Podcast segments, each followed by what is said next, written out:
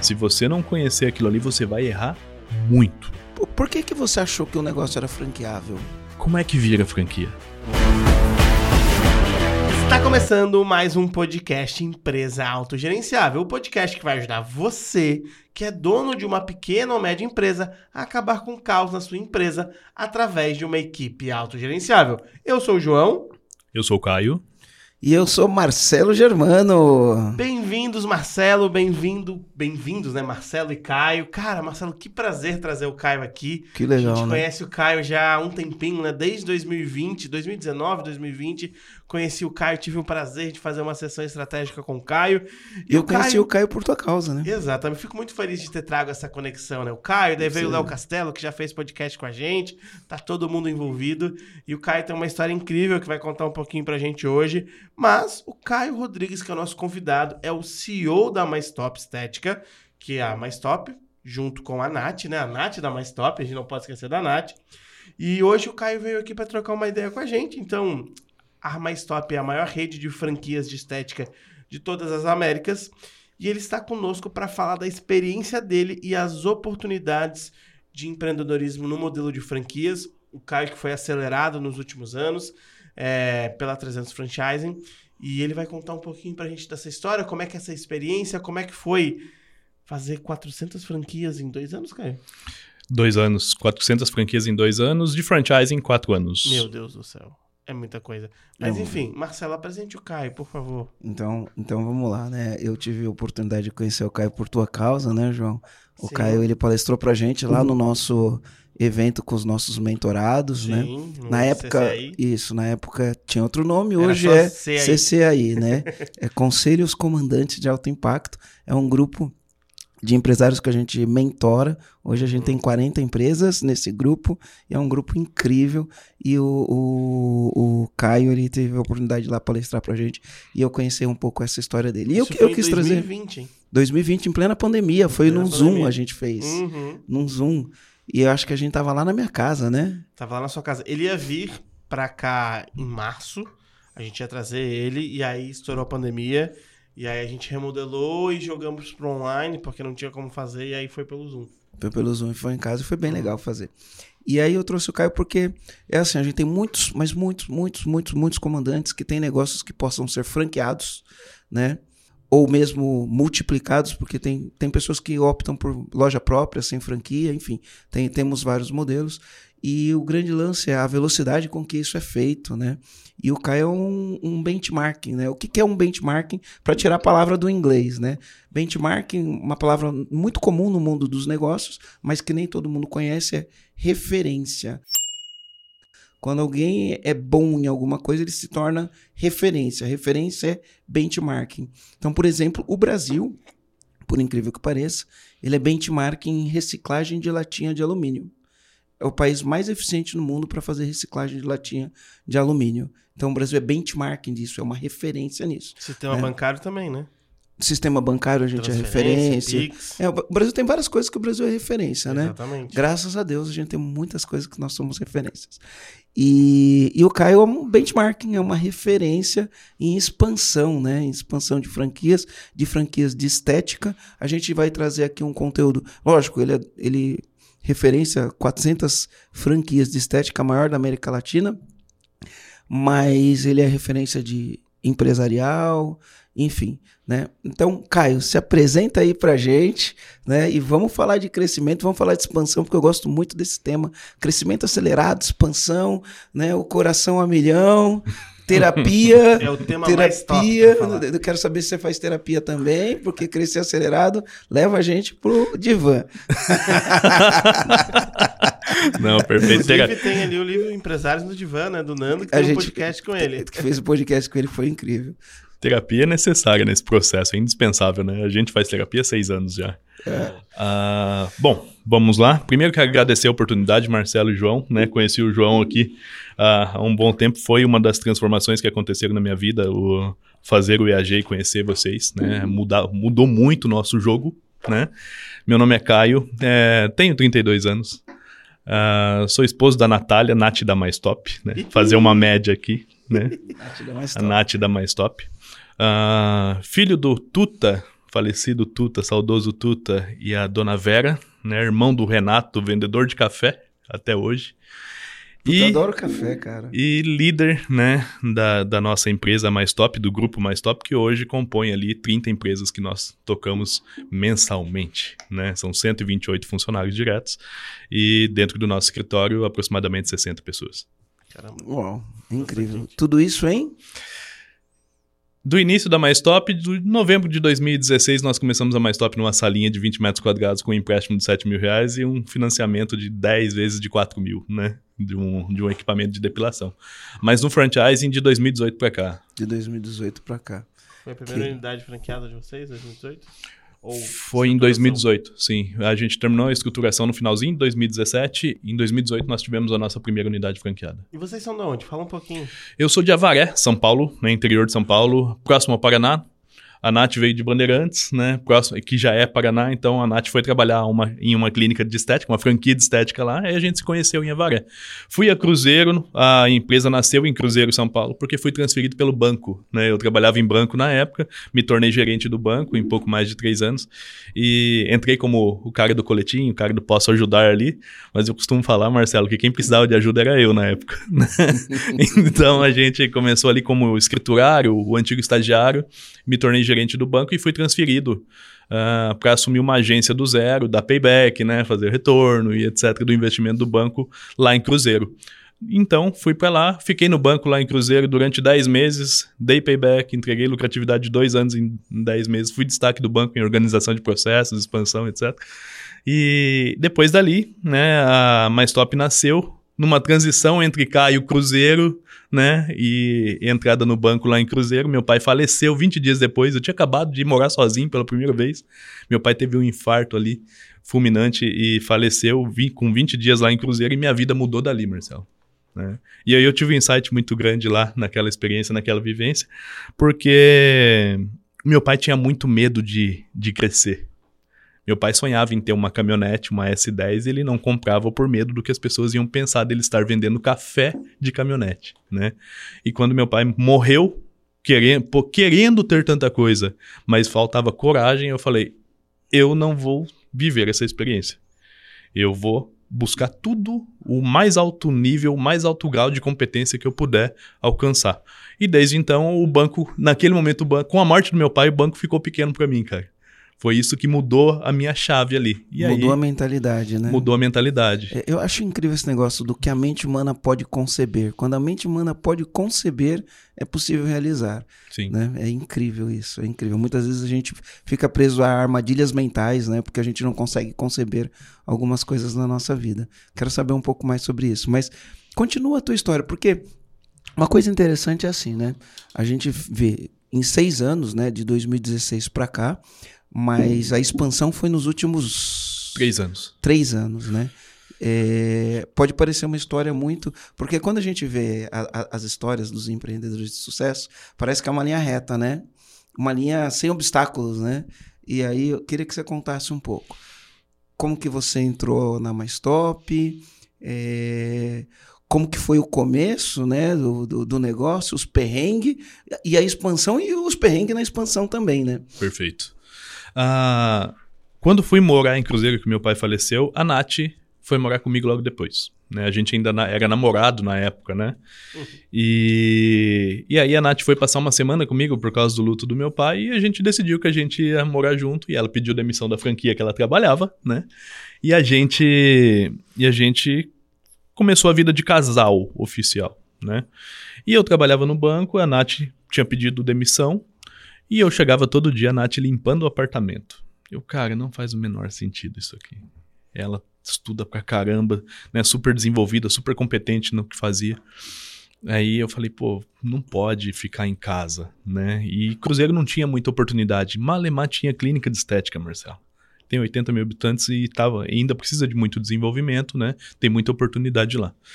E aí ela foi fazer um curso, ela pegou a rescisão dela, foi fazer um curso Curitiba e voltou falando de um equipamento de depilação que ela viu em Curitiba, né? E falou daquele equipamento semanas, né? E aí eu peguei e falei, cara, me dá o telefone desse cara que vende o equipamento lá, deixa eu ver quanto custa e a forma de pagamento, que o sonho dela era ter uma clínica dela. Uma salinha, uma clínica, o início de uma clínica. E aí eu comecei a conversar com o cara, né? Eu sempre falo desse cara na onde eu vou. Chama Mazeto. Mazeto. Mazeto. A culpa é toda sua, Mazeto. E, e... É Deus usou Mazeto, né? Exato. Pra fazer uma transformação na sua vida. Sem dúvida. é. E, e usou claramente, porque o Mazeto me vendeu um equipamento sem me conhecer em 10 vezes no cheque. O equipamento custava 40 mil reais e ainda me deu 60 dias de, de carência pro primeiro cheque.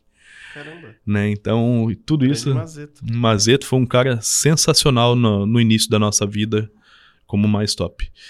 E aí a gente pegou um empréstimo de 7 mil no Banco do Povo Paulista, que, tinha, que é um incentivo que tem em São Paulo, né? E a gente começou a correr atrás de ponto, né? Pegamos uma salinha de 20 metros quadrados, repartimos ao meio, colocamos um drywall no meio ali. Metade era a recepção, a outra metade era onde atendia o cliente, né? E, e assim nasceu a Mais Top. Uma parede roxa, uma logo que a gente pagou 1.500 reais para fazer dos 7 mil. Entramos numa salinha comercial, sem fachada, sem nada, numa cidade onde a gente não conhecia ninguém. E começamos a fazer vídeo na internet. Foi assim que nasceu a Mais Top. Já nasceu digital, então. Já nasceu digital, porque a gente, legal. a gente, a Nath começou a fazer esses vídeos falando do procedimento naquela época, 2016. Ninguém aparecia muito, né? E qualquer 10 reais, 20 reais que você impulsionasse ali, lotava a agenda, né? Ai- Ainda é assim hoje. Ainda é assim hoje. Não é mais 10, é um pouquinho É. mais que 10, mas lota a Zero agenda. Mas, mais, lo- né? lo- lota a agenda, lota agenda. Se quiser lotar Lota. agenda, lota agenda. Lota. E aí, e aí a gente começou esse trabalho. No primeiro mês, se manteve. Deu um ponto de equilíbrio ali. Né? Era Uma clínica pequena, custo baixo. No segundo mês, sobrou 5 mil. No terceiro, sobrou 7. Eu falei, opa, esse negócio é bom. E eu ganhava 4 no banco, Marcelo. Eu falei, eu falei assim, falei, cara, cara, eu demorei três anos pra ganhar quatro. Num negócio aqui, em três, Três meses, a meses. gente já tá ganhando mais do que eu ganho no banco, né? Quando deu o, o quinto mês, quarto mês ali, a gente contratou uma pessoa pra colocar lá, porque já não tinha mais agenda. No sexto mês, a gente contratou outra. Quando deu o sétimo mês, eu cheguei pra Nath e falei, Nath, Tem que mudar de lugar. eu não. Cara, eu preciso vir pra cá porque a gente precisa organizar caixa, fluxo de caixa, a gente precisa controlar as coisas, tem que colocar processo aqui, né? Senão a gente não vai, não vai dar certo. Tá dando dinheiro, tá dando bastante certo.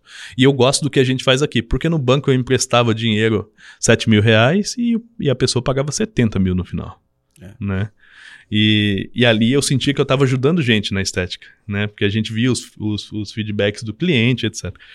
Eu falei, cara, no banco eu não tô ajudando ninguém com o que eu tô fazendo de verdade. Eu, eu, eu, eu faria uma outra leitura. Uma vez eu conversei com um cara de banco e ele tinha um produto de crédito que era muito caro, muito caro. E eu falei, cara, como você tem coragem de vender um produto tão caro assim? Ele falou, Marcelo, isso é uma leitura tua. Porque assim, ó, às vezes, na hora que a pessoa precisa do dinheiro, é o único dinheiro que tem. E esse único dinheiro que tem é o que resolve o problema da pessoa. Então, de uma maneira ou de outra, você ajuda as pessoas. Mas que dá uma dor no coração, né? É porque teve É, dá uma assim. dor, né? eu- Ajuda em troca de um rim, mas ajuda. é que eu vivi uma experiência ali que eu emprestei 7 mil para um senhor na época e, e era um senhorzinho bem debilitado, ele precisava do dinheiro. E ele tinha três crianças pequenas que a filha tinha morrido e deixado com ele. Ele andava de bengala, impossibilidade de trabalhar. E deu dois, três meses, ele voltou e me pediu 50 reais emprestado. Porque ele não tinha dinheiro e as crianças não comiam há dois dias. E o dinheiro dele estava sendo pego pela parcela do empréstimo que eu vendi para ele. Então, para mim, aquela foi a última imagem do banco. Entendeu? Foi aquilo que, que eu falei assim no- na semana pra Natália. Eu falei: se meu pai soubesse o que eu tô fazendo para ganhar a vida, meu pai me daria uma surra. Né? Então, aquele dia foi o dia que eu falei: pra mim não dá mais, eu não quero mais fazer isso aqui. Não me desce mais. Não tô mais feliz. Era feliz, queria ser diretor do banco. Até ali. Depois daquilo eu falei: não, eu vou mudar pra isso aqui, vamos pra estética que eu acho que eu posso somar lá. E aí eu pedi a demissão, né? Na verdade, eu pedi pro meu chefe me demitir, né? A tentativa de todos que vão empreender, né? Eu falei, cara, me demite, eu vim pra cá, eu dei resultado, tal, me ajuda, eu preciso sair, eu não tô mais feliz e eu tô com, eu sei que eu tô no auge e tal, mas eu preciso seguir uma, uma outra linha. Fui bem transparente, sabe? Meu pai sempre disse assim, Marcelo, mais importante que entrar é saber sair. Né? Então eu sempre soube sair das empresas em que eu trabalhei. Sempre fui muito transparente em tudo que eu fiz. E aí eu consegui. Ele, ele conseguiu fazer minha demissão e eu saí com 42 mil reais. Esses 42 se tornaram uma salinha a mais para eu ficar, uma sala de atendimento a mais e um equipamento a mais, né? E aí a gente seguiu e cresceu mais um pouco. Quando deu 7, 8, 8 meses, de 8 a 10 meses, a gente já tinha um andar inteiro naquele prédio e a gente já estava indo para o segundo andar com uma nova sala, que era franqueadora. Uma salinha, metade desse, do que é o estúdio aqui, né? E éramos mais duas pessoas ali trabalhando. Que foi onde a gente sentou e falou assim, cara, como é que vira franquia? A gente quer virar franquia. Como, como é que eu viro? Você não tinha essa competência, não sabia, não fazia a menor ideia de como Não. funcionava. Não, não De- fazia. An- Antes de você contar essa história, deixa eu fazer aqui um- uma observação para os comandantes que estão ouvindo, né? Você percebe que o Caio, ele já gerava resultado quando ele trabalhava nas empresas de outras pessoas, ele já gerava resultado, né? Por que, que eu quero chamar atenção para esse ponto? Porque aí quando você foi, foi fazer sua empresa, você gerou resultado na sua empresa. Muitas pessoas na internet que querem empreender e trabalham em alguma empresa, né? Eles querem empreender e eles ficam me perguntando, Marcelo, o que, que eu preciso fazer para empreender? Cara, primeiro gera resultado na empresa que você está trabalhando como funcionário. Porque se você é capaz de gerar resultado na empresa dos outros, provavelmente você vai desenvolver essa competência para gerar na tua. Não é uma garantia, né? Mas se você não gera resultado nas empresas dos outros, não cria a ilusão que você vai abrir uma empresa e vai gerar resultado na tua empresa, porque você vai sofrer bastante para gerar resultado. Então, é, essa característica você levou das outras empresas que você trabalhou para o teu negócio quando você abriu o teu negócio. Sim, sim, porque na realidade, assim, meu pai era vendedor de café. Então, eu trabalhei com meu pai desde os 13 anos. Meu pai me levava nos mercadinhos tal, pra eu vender café com ele. E tinha uns botequinhos assim de esquina que ele falava, vai lá você vender. Então, com 13 anos, ele falava, fala isso, isso, isso, que você pode chegar é nesse preço aqui. Vai lá e tenta vender pra ele. Se você não vender, eu vou. Aí eu tinha uma experiência comercial desde os 13 anos e eu ia sempre viajar com meu pai. Aos 18, eu fui pra torrefação de café, a parte bruta. Torrar café, moer, empacotar, pesar a saca de café. E eu fiquei lá um ano e meio, né? Da torrefação, eu fui pra uma cafeteria. Nessa cafeteria, eu fui criado no café, percebe? Minha família toda é assim, trabalhou muito no café, desde o meu avô, que era, que era rural, né? Trabalhador rural. E nessa cafeteria, o cara tinha, quando eu cheguei lá, Marcelo, ele tinha 20 máquinas de café expresso alugadas. E eu achei aquilo muito sensacional. Porque ele colocava a máquina lá, entregava o café, o cara consumia, ele repunha, custava 200 reais no mês. Eu falava, cara, essa renda vem fácil, né? O cara só precisa manter essas máquinas funcionando. Aí um dia eu cheguei pra esse cara e falei assim: Ô João, esse cara foi. o- É, chamava o João. e João, por que, que você não faz marketing? Partiu de mim com 18 anos com ele. Por que, que você não faz marketing pra vender mais máquina? Ele falou, porque eu não tenho mais máquina. Eu falei, então por que você não compra? Né? Ilusão de quem não sabe de negócio, acho que é fácil sair comprando as coisas, né? Aí ele pegou e falou, cara, se eu conseguisse mais três clientes, eu conseguiria comprar uma máquina a mais. Eu tenho máquina reserva. Eu falei, deixa eu tentar colocar em outros clientes. E aí eu saí meio que da cafeteria e ficava tentando colocar no comércio as máquinas dele. Eu fiquei nessa cafeteria, Marcelo, quatro anos, até os meus 21 anos, dos 18 aos 21 anos ali aproximadamente, eu fiquei nessa cafeteria. Eu saí, ele tinha 230 máquinas. E foi a grande maioria absoluta fui eu que coloquei. Então, e ele tem essas máquinas até hoje, né, esses mesmos clientes. E aí eu fui para uma escola de cursos profissionalizantes vender matrícula. Ali eu conheci a venda profissional. CRM, né, controle, técnica. Não era só no gogó, né? Não. Aí já entra estrutura, processo. Exato. E era um processo assim bem administrado e bem orquestrado, já bem feito, né? Era uma franquia de curso profissionalizante, né? E aí eu fiquei ali seis meses. Me tornei um vendedor técnico, vamos falar assim, um vendedor profissional ali, porque eu fiz todos os cursos daquela franquia. Dali eu fui para uma multinacional, que era o meu sonho na época trabalhar nessa multinacional. Ali eu, me, eu conheci um mundo profissional corporativo. Dali que eu fui pro banco. Então eu vim trazendo, eu vim chancelando a minha carreira De resultado, de resultado até o 13 banco, anos. né? Até esse dia da Mais Top chegar. Então eu costumo falar assim, igual você disse agora, cara, gera resultado nas empresas que você passou. Eu tive uma reunião com um funcionário que queria empreender há 50 dias atrás, aproximadamente. Eu falei, cara, antes de tudo, chancela você. Antes de você querer entrar nesse mercado, chancela você. Vamos estruturar um plano para você que você vai crescer. Em 2023 você vai sair.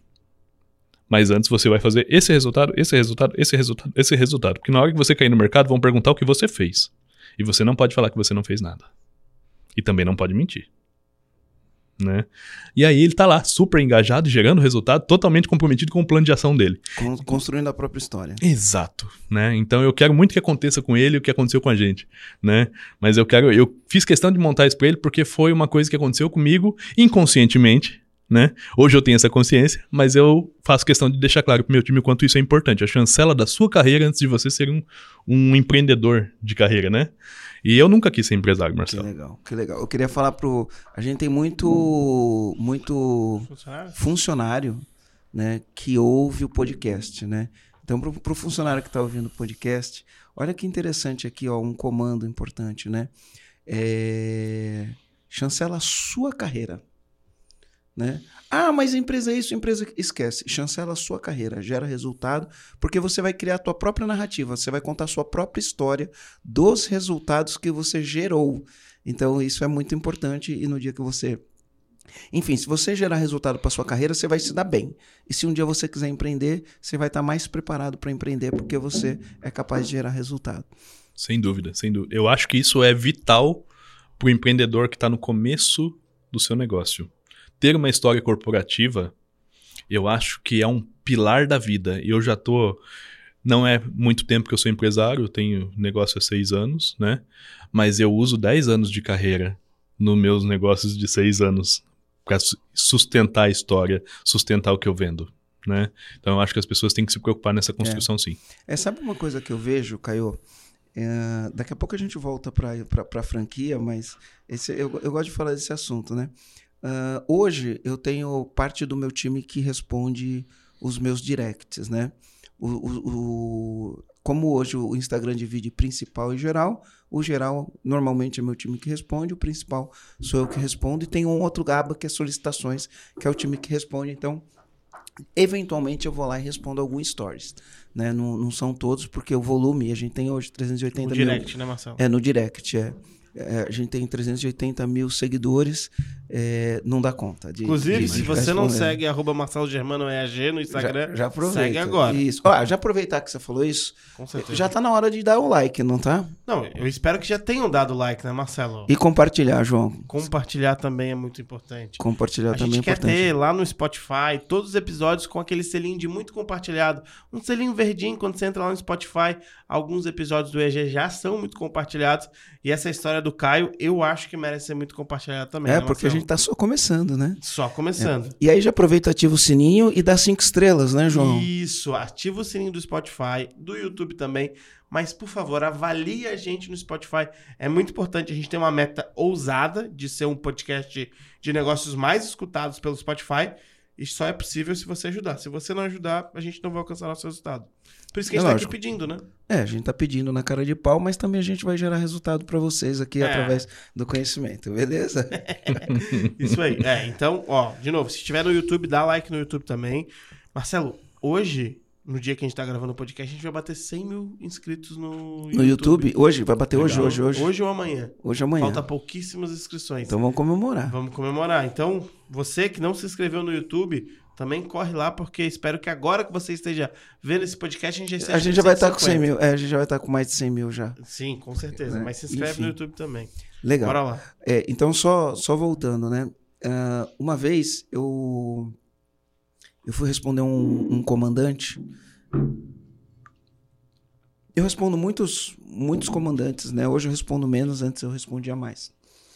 E aí, assim, ó. O cara contou toda a história dele, beleza, eu, eu li toda a história dele, mas no final da história, ele tinha uma empresa que tinha um movimento baixo e ele ficava grande parte do tempo dele ocioso. E aí a pergunta dele é: eu não sei, eu sei que eu vendo, eu sei que eu ganho dinheiro, apesar do movimento ser baixo, porque, enfim, ele culpou a cidade, né? Muito comum, muito comum o comandante colocar a culpa na cidade, né? Enfim, se você fosse colocar a culpa em Cruzeiro, a Mais Top não teria 400 funcionários. Eu vou falar, eu só conheço o Cruzeiro, porque quando eu vinha de São Bernardo para Florianópolis, Cruzeiro tá no meio do caminho. Normalmente a gente para para abastecer o carro ou para para comer alguma coisa em Cruzeiro. É, né? Eu só conheço o Cruzeiro que perdeu pro Fluminense ontem.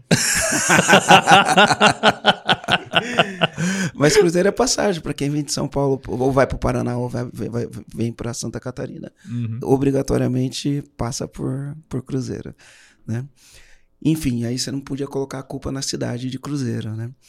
E, bom, mas voltando aqui pro, pro, pro, pra, esse, Empresário. pra esse empresário, e aí o cara falou, pô, mas eu não sei para onde vai o dinheiro. Aí ele falou assim, como que eu faço?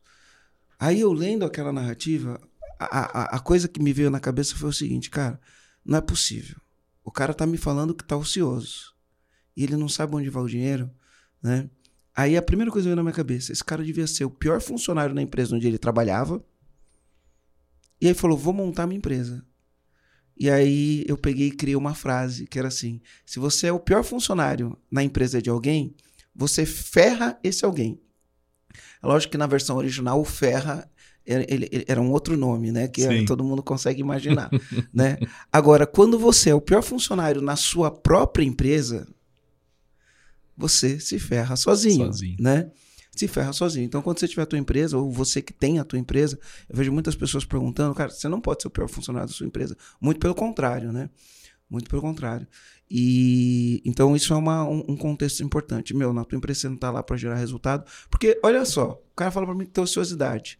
Se você tem ociosidade, você tem tempo de ir lá, pegar uma planilha de Excel e registrar todas as entradas e todas as saídas e você vai saber onde tá indo teu dinheiro. Sim. Aí eu peguei e falei isso pro cara. O cara falou, mas como eu faço isso? Meu Deus. Eu falei, cara, só tem um jeito de você fazer isso, cara. Né? É o TBC, a gente fala no mundo dos negócios TBC, né? Tira a bunda da cadeira, cara. Tira a bunda da cadeira, vai lá e faz o que tem que fazer e pronto, para de reclamar. Né? No, o, o número não vai cair magicamente na, na, na, na- planilha. na planilha. Alguém tem que colocar na planilha. Então, enfim, isso são características que fazem a, a diferença do empreendedor. Agora vamos voltar. Vamos voltar. E aí você começou a expandir e falou: vou abrir franquia. Como que foi esse negócio? Cara, naquele momento a gente a gente falou, cara, como como é que eu entro numa associação brasileira de franquia? Como é que eu me torno franquia? Onde, por onde eu começo, Marcelo? Por, por que, que você achou que o negócio era franqueável? Primeiro, Primeiro, antes de vocês falarem isso, pro comandante que tá es- escutando a gente ou assistindo a gente, qual que é a diferença de um negócio que é franqueável, de um negócio que não é franquia? Vamos deixar tudo às claras para todo mundo que tá ouvindo a gente. Então, qual que é a diferença de um modelo de franquia ou de um negócio só negócio? Expliquem, Marcelo, Caio, pode ser vocês dois. perfeito. O primeiro, o primeiro passo de um negócio franqueável é ele tem escala de atendimento. Eu tenho capacidade de fornecer, vamos supor que eu seja alimentação, tá? Não falando de estética, um exemplo hipotético, alimentação. Eu consigo fornecer o tempero, eu consigo fornecer a comida pré-cozida, pronta praticamente, fácil para o meu franqueado. Se eu vender uma franquia em Rondônia, eu consigo fazer. Se eu vender uma franquia no Pará, eu consigo fazer a logística, né? Então, e tudo isso determina se eu posso ser franquia ou não. E esse é o primeiro passo antes. Primeiro preciso pensar na logística quando eu sou produto. Quando eu sou serviço, eu preciso pensar na educação, no treinamento da entrega do serviço. São os pilares das duas coisas, certo?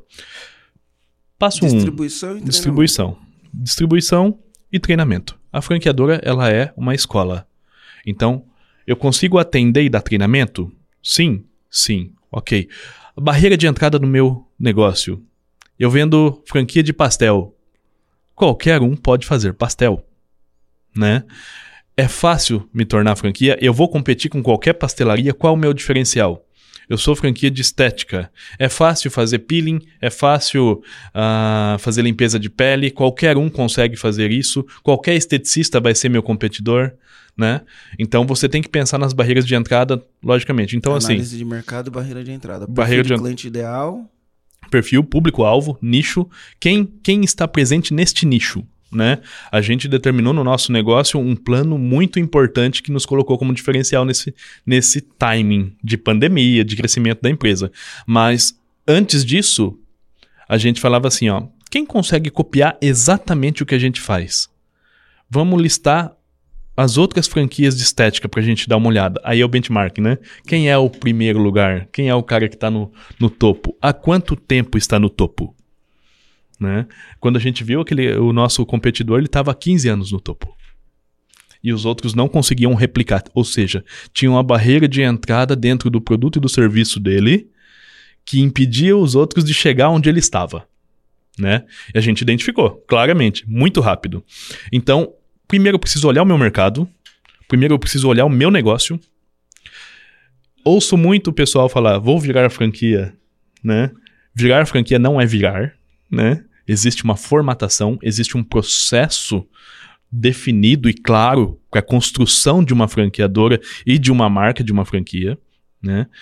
E você tem que saber dos riscos que é que existem quando você se torna uma franquia, independente do tamanho. Quando se torna um franqueador, Quando né? você se torna um franqueador, né? E para o franqueado novo também. A pessoa que quer abrir uma empresa por via de franquia também tem que entender que, ó, eu vou, eu vou ter know-how, né? Ah, Se você selecionar bem o franqueador, vou vou ter know-how, mas também eu tenho minha parte porque eu preciso cumprir, porque senão não funciona, né? E você- tem risco, e tem risco. Exato. E tem risco do mesmo jeito que existem ris- riscos em outros negócios, logicamente diminuídos, mas existem. A gente não pode falar que não existe risco, tá? E aí, o franqueador tem que pensar assim, o candidato a franqueador, né? Sou, sou replicável? Eu consigo replicar com a qualidade que eu faço em qualquer lugar do Brasil? Sim ou não? A resposta é sempre assim, ó. Sim ou não. Se você pensou para falar o sim, já tem problema. Né? O sim tem que ser muito óbvio, né? Tudo é não, exceto sim, que seja muito, muito óbvio. Então, sim ou não? Sim. Eu tenho time para isso? Não. Posso construir? Ok. Você já anota, fala, passo um. Preciso pensar na forma como eu crio meu time, né? Que vai replicar isso comigo. Ah, em quanto tempo farei? Quando eu formatei, eu fui buscar um- uma consultoria para formatar minha franquia na época, custava 150 mil reais. Deixa eu só dar uma segurada aqui. É, às vezes a gente tem que evitar segurar, porque depois quem tá ouvindo vai lá no YouTube e escreve: O Marcelo interrompe o convidado toda hora. Mas eu, eu- eu vou dar uma segurada aqui, tá? Eu quero fazer uma sugestão. É, tem um livro que eu gosto muito, que é A Pequena Empresa Mais Bem Sucedida do Mundo, do Michael Gerber. Né? Então, para quem tem franquia ou para quem quer comprar uma franquia ou para quem quer expandir pelo mé- método de franquia, eu acho que é um baita livro, é um baita livro. Ele é pequenininho, ele é rápido de ler, dá para ler duas vezes, né? né? O João leu e fez um talk sobre esse sobre sobre esse livro, né? Eu li ele umas quatro, cinco vezes. É muito legal esse livro, eu recomendo recomendo a leitura. Agora eu vou deixar você falar. Ainda. Depois Ainda. vão falar Marcelo, Marcelo toda hora. o primeiro- hora, o o- O primeiro ponto para você ser franqueador é que o seu negócio já esteja adaptado como se ele fosse uma franquia, né? Faça tudo como se fosse uma franquia. Tenha um benchmarking, né? Cara, Você contratou a você tá falando da consultoria, 150 pau. eu fui ver a consultoria 150 mil para formatação. Falei, não existe Você a tá- menor chance. Você tava com nove meses de casa. É, eu falei, não tem a menor chance de eu fazer isso agora. Aí eu achei uma de 20, Marcelo. Contratei. Ai, meu Deus. O barato que sai caro. Um barato que sai caro. Tava ancorado nos 150, né? Pô, É, 20 é muito barato. 20 é muito barato, eu vou fechar o que eu posso, esse aqui eu consigo tal. Cara, foi péssimo. Foi péssimo, não deu certo. Obrigado. E aí a gente cancelou essa, eu sentei, falei, cara, eu vou estudar, eu vou ler tudo que existir, eu mesmo vou fazer isso aqui, porque é o que eu garanto que vai ser o meu melhor. Né, já que eu não posso pagar uma consultoria de 150 mil e o de 20 não me atende, que é o que eu posso pagar, eu vou fazer tudo da forma como tem que ser feito. Leve o tempo que levar. Né? E aí comecei a estudar. Levei um ano. Tem algum livro que você indica? Cara, Mito do Empreendedor é um livro importante. Do mesmo Aí autor do, da pequena empresa mais bem sucedida Sim. do mundo. Michael E. Gerber. É muito importante, né? Porque te divide na parte técnica e na parte do empreendedorismo, digamos, digamos assim, né? Então você aprende a equilibrar os pratos, mas é muito importante na abertura da mente. Aí a gente vem encontrar o franchising, que é um, um livro importante, tem o Fator E. Fator E é um estudo sobre o fator emocional do franqueado durante a transição como um franqueado na sua, na sua rede. Então, ao longo dos cinco Fator anos de E. contrato, Fator E. É muito legal, muito legal. E dificílimo de achar físico, né? Quem tem não empresta, que é um livro raro, Então tem que mas sebo. Depois eu vou dar uma olhada no É. estante virtual. é um livro muito Ó, importante. Deixa eu falar uma coisa aí, comandante. Anota o nome dos livros, porque senão sabe o que acontece? Os comandantes vêm e, não, e, e, enfim, nem sempre sou eu que respondo o, os directs, né? Aí o comandante, depois daqui seis meses, ele vai falar: Olha, eu ouvi o, o teu podcast lá com o Caio da Mais Top e vocês falaram o nome de alguns livros. E você consegue escrever aqui para mim o nome dos livros? Não, eu não consigo escrever para você, tá? Então já anota agora, já anota agora. E se daqui seis meses você perder sua anotação ouça o, o, episódio inteiro de novo e anota o, o, nome do livro, né? Porque as pessoas vão lá e mandam no direct para mim. Aí eu tenho que ir lá, porque eu também esqueço, né? Eu tenho que ir lá ouvir o episódio inteiro. Eu faço isso às vezes, tá? Para poder falar o nome do livro pra, pra pessoa. Às vezes eu falo de um filme. Aí o comandante vai lá, depois de seis meses, oh, no podcast você fez com o Vitor Seis, você falou Meu de um Deus. filme, qual era o nome do filme? Aí lá vou eu ouvir o podcast para lembrar o nome do filme, né? Você, a então, Thaís, pega, a Jéssica, pega, é, pega a caneta e o papel aí, comandante, anota. ajuda a gente. Ajuda a gente aí. Fatorê. Franchising, a pequena empresa mais bem sucedida do, do, mundo e o mito do empreendedor. Desculpa, continua. Ele, ele já consegue, ele já consegue se centralizar ali pelo fator E. Eu acredito assim, cara, que o fator E, ele é um livro determinante no sucesso do franqueador determinante. Se você não conhecer aquilo ali, você vai errar muito. Porque o comportamento do franqueado é natural, de acordo com o negócio. E você saber do comportamento dele, estar consciente, te dá uma vantagem. Te dá uma vantagem competitiva muito grande, né? O outro ponto importante é pesquisa de mercado. Vá no site da BF, pesquise como está o franchising e quais são os riscos. Por exemplo, tem estudos que falam que no Brasil, 75% das franqueadoras morrem no primeiro ano de vida. Por quê? Porque tem que ser rápido. É um negócio que exige caixa. Você tem que ser muito bom na venda e muito bom na operação. Senão você desaparece rapidamente. Né? Hoje no Brasil tem pouco mais de 3 mil marcos. Né? Então você começa a perceber que até o crescimento desse volume de marcas acompanha esse estudo. Então isso é muito importante. Um franqueador que está no primeiro ano, esse cara ainda está em validação, né? Eu falo porque o meu primeiro ano foi muito difícil mesmo, né? Então, depois disso, esse cara já construiu muitos processos e já viveu muitas experiências do primeiro ano, porque você cresce muito rápido. Então, no meu primeiro ano sozinho, eu vendi 10 franquias. Para quem era uma salinha. Se leu o fator E, você já tinha prototipado. já, já tinha, tinha. Os processos escritos. Hoje a gente chama de playbook, né? Sim, sim. Hoje a gente chama de playbook. O pop, né? né? É, é, na época a gente chamava de. É, o mundo vai ficando moderno e as palavras vão mudando. E muitos comandantes acabam não, não, não, não entendendo, né? Então é assim, ó. Para você poder franquear, você precisa prototipar. O que é pro prototipar? Você tem que desenvolver um modelo. E esse modelo tem que estar escrito, com todos os processos deles escritos. A gente antigamente chamava isso de POP, Processo Operacional Padrão. Todos os processos operacionais padrões. Isso é desde o atendimento, o modelo de venda, o sistema que usa. Público-alvo. É, público-alvo, tudo isso tem que estar escrito, tá? É escrito, não pode estar na cabeça do, do franqueador. Do franqueador. Tem, é, é a primeira coisa. Então você prototipa. Depois de você prototipar, sai para a escala. É, antes até a gente prototipava muito em documento, né? Hoje é muito em vídeo. Né? Então hoje é muito aula, universidade online, etc. Ficou um pouco melhor, né? Facilitou a vida. Da, facilitou e os playbooks a vida. também, né? O que, que é o playbook? É a mesma coisa, só que num formato mais mais sex, vamos dizer assim, né? mais bonito, mais bonito, né? E aí, comandante, estou aproveitando aqui para passar para te dizer que existe uma oportunidade para você definitivamente acabar com o caos na sua empresa através de uma equipe autogerenciável. Essa oportunidade é o programa EAG. O programa EAG é constituído de três fases. Primeira fase, uma sessão estratégica, onde a gente vai te dar clareza do seu negócio, a gente vai te mostrar o que te impede de chegar lá, a gente vai te mostrar quais as oportunidades você consegue ter a partir do momento que você remove os obstáculos e garanto que você vai sair de lá energizado. Depois disso, se a gente aperta a mão e faz negócio, a gente vem para a segunda parte, onde você recebe acesso a uma plataforma que pode acessar você e todo o seu time para praticar metodologias de gestão que funcionam e dão resultado. Depois disso, a gente vai ter duas aulas ao vivo online, onde a gente vai gerar para você um desafio, um desafio de gestão. E você vai ter que cumprir esse desafio com todo o teu time.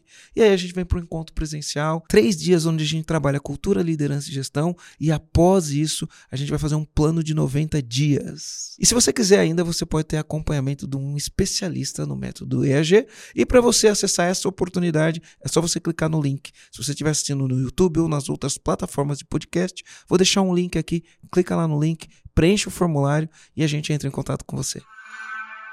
Ah, depois que nós prototipamos, naquela época eram documentos ainda, então a gente fazia apostilas, Marcelo. João, apostila de 300 páginas, 400 páginas, né? Porque a gente queria passar todos os detalhes do negócio.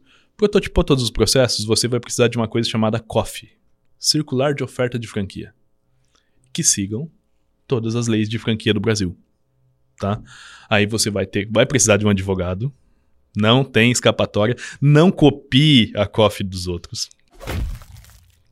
Tem que ter uma coffee para o seu negócio, para o seu modelo de negócio. Isso é muito importante. Então você vai ter uma circular de oferta de franquia.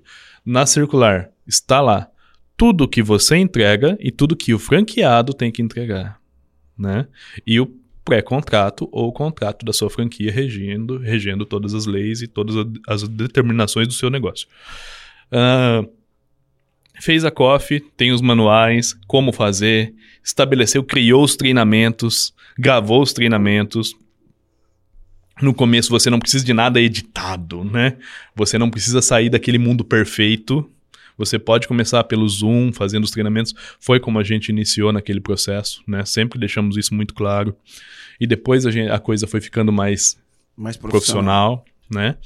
E, e o principal, no momento de você vender a sua franquia, deixe tudo muito claro.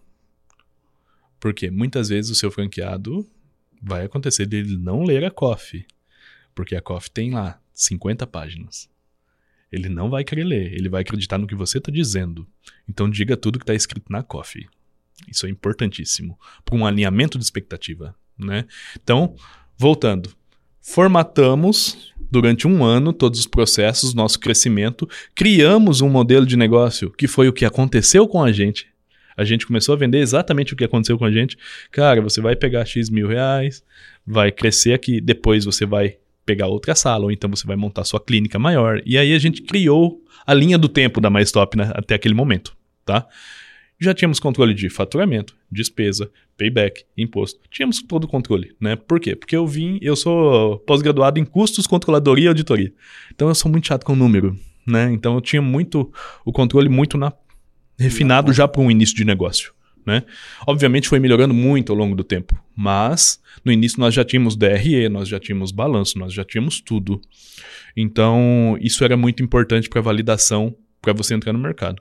E depois de tudo isso pronto, Marcelo, quando você validou o seu negócio, o mais importante é você validar a primeira unidade que é sua.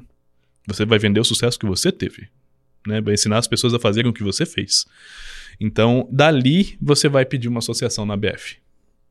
Aí a BF vai vir, vai olhar Qual seu. Qual é o tamanho da, da tua empresa quando vocês pediram a associação na BF? A nossa unidade faturava em torno de 500 mil reais ano, né? Mas ela tinha um custo ali de 350 mil reais ano, mais ou menos. Deixava uns época. 30% de margem. Sim, sempre 30%, 35%. Naquela média de serviço ali que a gente trabalhava naquela fase, tá? Ah, depois a gente já, obviamente, já cresceu, já foi para 700 mil, depois foi para 1 milhão e etc. Mas naquele momento da, da associação na BF, o que a gente vendeu foi exatamente o que tinha acontecido até ali. Foi o que a gente cadastrou, inclusive, naquela época. né? E aí você vai começar a fazer a sua expansão. Agora o bicho pega. Ah, meu irmão, aí o negócio fica louco, tá? Por quê? Porque você tem que escolher o franqueado. E muitas vezes eu vou sentar com você, Marcelo, vou adorar você. E na hora que você começar a trabalhar, você é outro cara. Você é outra pessoa. Você com poder na mão se torna outra pessoa. Né? Então, como identificar? Como é que eu minimizo esse risco? Então, você tem que ter um bom processo de identificação, que a gente chama ali de kickoff, né? É o nosso aceite do franqueado. Você vai vir comigo, na hora, no momento que você vai comprar a franquia, a gente vai fazer perguntas estratégicas para você. É quase uma sessão É uma estratégica seleção, é. do, do João ali, né? E, e aí a gente faz aquela seleção e fala, cara, esses caras têm o potencial identificado até aqui. Qual é o potencial? Ele tem veia comercial? É o primeiro ponto. Esse cara sabe vender? Ele tem condições de aprender? Qual é a experiência profissional dele? Segundo ponto, ele tem o dinheiro? Porque muitas vezes o cara tem metade do dinheiro e ele quer tentar mesmo assim. E aí não dá certo. Ele vai se endividar. Ele vai se endividar, né? E às vezes não consegue sair mais daquilo. É um caminho sem volta. E às vezes a pessoa não tem tino de liderança com pessoas. Essa pessoa tem tino de liderança, ela tem perfil de que vai conseguir tocar gente. Ou ela vai perder um time a cada dois meses. Que também vai fazer o negócio não dar certo. Outro ponto, essa pessoa é casada. Por quê? Divórcio também quebra negócio. Né? Ah, essa pessoa é saudável. Doença também quebra negócio. Então você tem que pôr tudo isso na seleção do franqueado para identificar ali no momento da apresentação do modelo já. Então a gente apresenta o negócio, em paralelo eu já te pergunto tudo isso. E aí chega para mim, ó, esse cara é solteiro, tem 40 anos, ah, ele já era diretor de uma, de uma empresa, ganhava entre, vamos supor, 10 mil e 20 mil reais, ele tem o capital, ou ele tem 90% do capital, ele vai precisar de financiamento ou não, né? Ele já era da área comercial. Então, assim, a gente começa a entender o perfil da pessoa já, se ela vai ter condições de ser empreendedora, se ela vai ter estômago ali, né? Na hora de empreender. Na hora de empreender. Ô, ô, Caio, existe um conflito? Porque, por exemplo, não sei se aconteceu com você, né? Uhum. Mas eu, eu, eu imagino, né, numa situação hipotética, que às vezes o franqueador ele tá assim, ó, eu preciso vender, né? Porque ah, até onde eu sei, até 30 franquias, a- até porque quando você vira um franqueador, você tem duas empresas. Você tem a tua unidade e tem Uhum. uma outra empresa que é a franqueadora Perfeito. né? A tua unidade é um negócio, a franqueadora é outro negócio. E aí, até onde eu sei, depois me corrija se eu estiver errado, né? Enquanto você não atingir um número mágico de 30, eu não sei porque é um número mágico, de 30 franquias, você não paga as contas.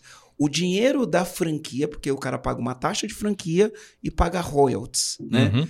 O faturamento do franqueador é o royalties, né? E até você atingir o número de 30, os royalties não pagam as contas. Não sei se o número mágico é esse, se mudou ou se depende de negócio para negócio, Uhum. né? E aí muitas vezes o, o, o, o, franqueador, para poder fechar a conta no mês, ele olha e fala, entre pegar, sei lá, a taxa de franquia é 50 mil reais, né? Pô, eu preciso desses 50. E aí isso pode ofuscar a vista dele e selecionar um, um perfil de franqueado que não é o perfil ideal, mas que vai resolver o problema dele ali naquela hora e vai trazer um problema futuro. Pode. Pode acontecer, né? Muito. É um conflito de interesse isso, né? Sim, é um conflito de interesse. É muito importante que você tenha esse filtro. E por isso que esse filtro tem que ser tão bom na hora da venda. Tá? Ah, eu falo pra você que eu cometi esse erro no início. Certo? Né, Eu acho que 90% dos franqueadores que iniciam o seu negócio cometem esse erro de filtro do início, tá? Ah, pontos importantes. Hoje já não são mais 30, certo? Ah, hoje eu posso falar pra você que é um número entre 75 e 100 franquias é o número ideal pra você falar assim, ó, está saudável, Caramba. estou saudável.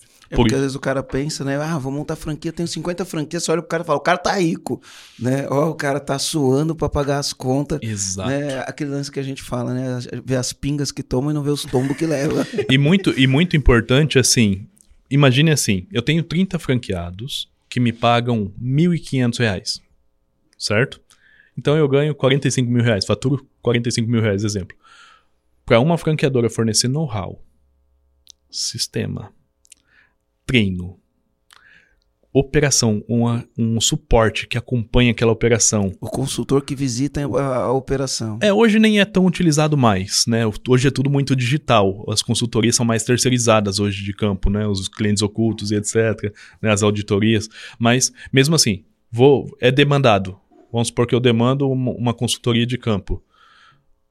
Um consultor de campo não custa menos de 20 mil por mês. Não custa. Por quê? Ele ganha adicional noturno, ele viaja todo dia, ele dorme fora de casa, ele tem alimentação, ele tem combustível, E tem a despesa do carro. a despesa do carro, tem uma série de coisas. Um consultor de campo não custa menos de 20 mil. Se esse cara fatura 45 com 30 franquias, não existe a menor chance De dele conta, de dar fechar um a break-even ali. Aí ele só fecha a conta vendendo uma nova franquia, não pela operação em si. Fluxo.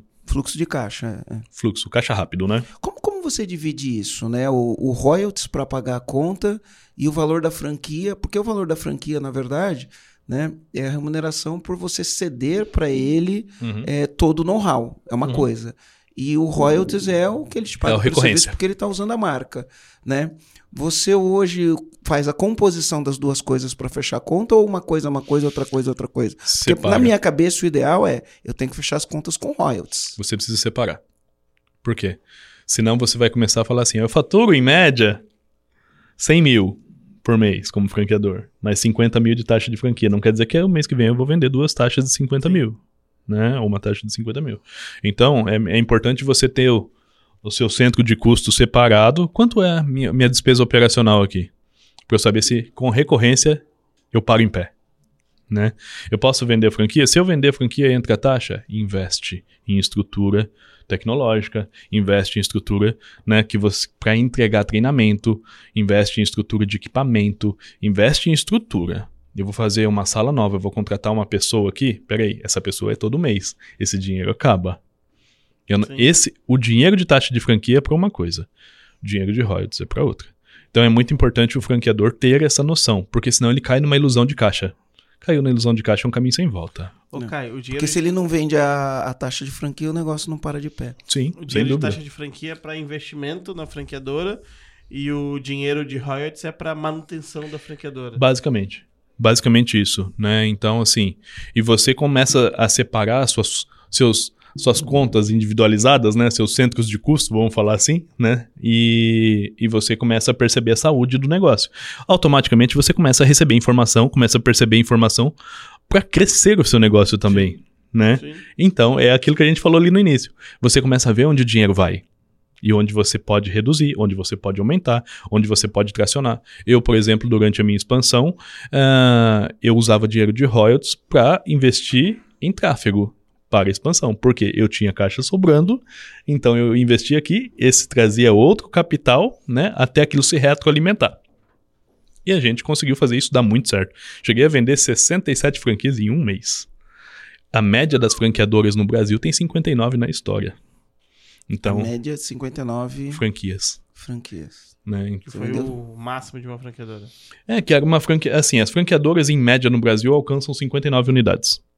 Ah, tá. Entendeu? Ok, ok, Certo? ok, entendi. Então a gente chegou a fazer isso em um único mês durante a pandemia, que foi um negócio para nós importantíssimo. Dá, dá para ter uma franquia com 59 unidades que seja lucrativa? Dá. Se o cara for um bom gestor, controlar bem o custo, consegue. Ele precisa acertar duas coisas, tá? Valor dos royalties, valor do fundo de publicidade, ele não pode errar. Se ele errar, é prejuízo. bolso dele. É. Se ele acertar, ele vai tocar bem com 50 unidades, 60 unidades. Tem várias que tocam tranquilamente. Conheço franqueadores que têm 30 anos de franqueador com 40 unidades. Então, se mantém, o negócio vai. Falar que enriquece dessa maneira, não.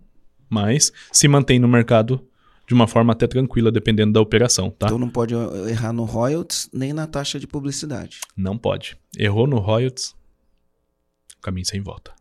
E que, que momento da história que a gente tava aí quando você, sei lá, abriu a associação na BF, começou a vender as suas 10 franquias? O que que deu de errado aí nesse momento? Meu primeiro ano que deu de errado foi o seguinte: eu, eu caí num, num golpe de uma construtora falsa. Aquilo quase me quebrou. Quase. Mas assim.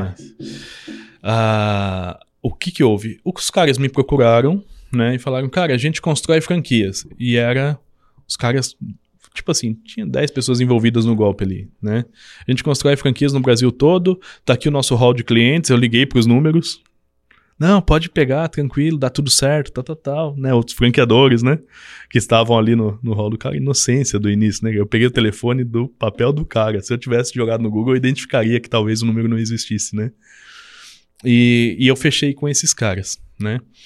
E eles pegaram três obras nossas que a gente tinha vendido no primeiro ano.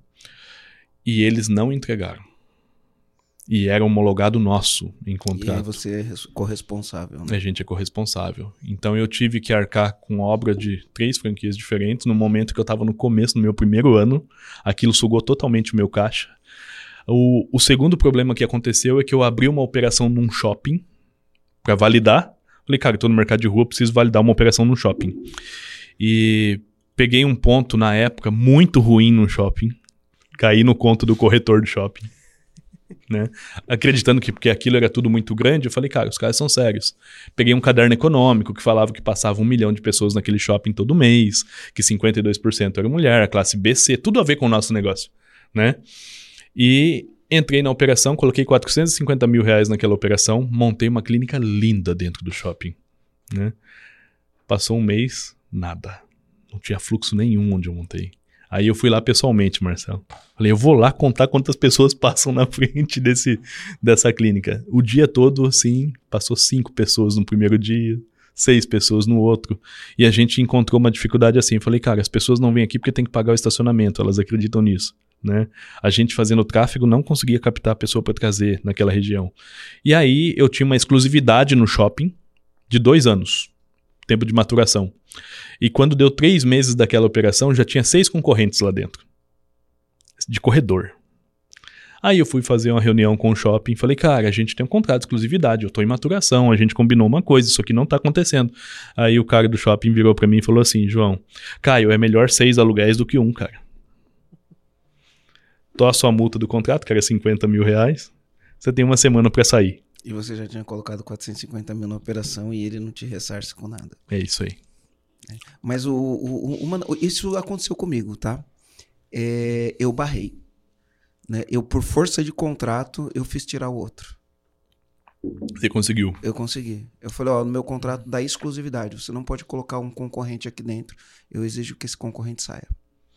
Eu, na época, como já tava tudo muito apertado, aí eu já, Já- tinha tomado é, a primeira, 50 mil na mão, melhor do que... eu Do peguei que e falei, cara, Tendo prejuízo de tantos. aí a gente perdeu aquele capital e eu fiquei com, a, com os prejuízos daquelas obras. Basicamente, um milhão de reais em 60 dias, Que do ano nada. foi isso, cara? 2018, tá?